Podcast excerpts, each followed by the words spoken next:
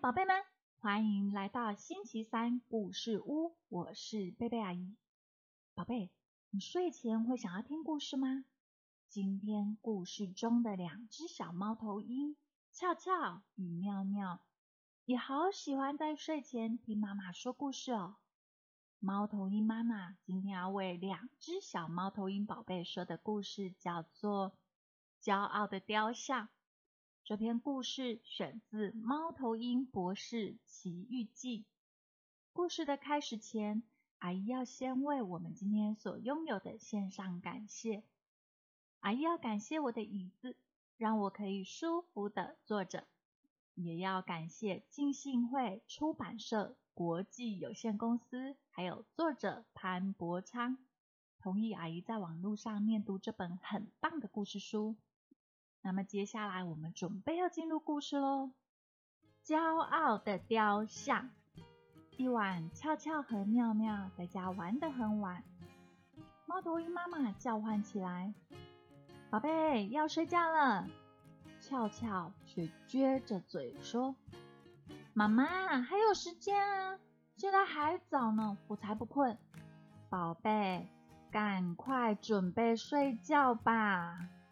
猫头鹰妈妈不满地说：“但妙妙却央求着说：‘那么临睡前再给我们说个故事。’猫头鹰妈妈于是给他们说了一个故事。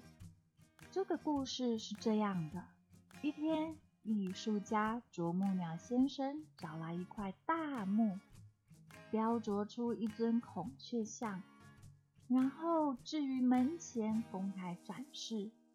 这座雕像惟妙惟肖，巧夺天工，赢得了迷雾森林里所有动物的赞叹。孔雀雕像对自己的绝色天香骄傲不已地说：“来吧，来欣赏我呀！我绝美一方，迷雾森林里。”没有孔雀能及得上我。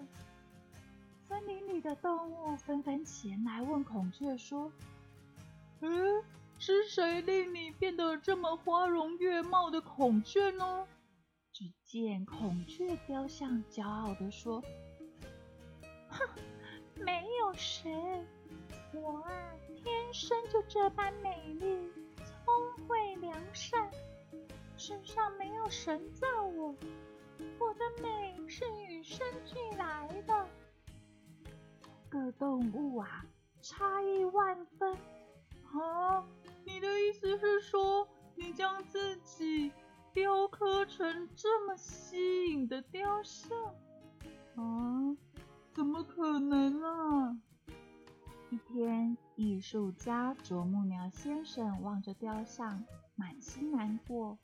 于是开始斧凿那雕像，咚咚咚咚咚咚，锵锵锵锵锵，将它雕刻成一条大蛇。森林里的动物对大蛇雕像深深惧怕，纷纷避之则吉，逃得越远越好。啄木鸟先生为免众动物受惊。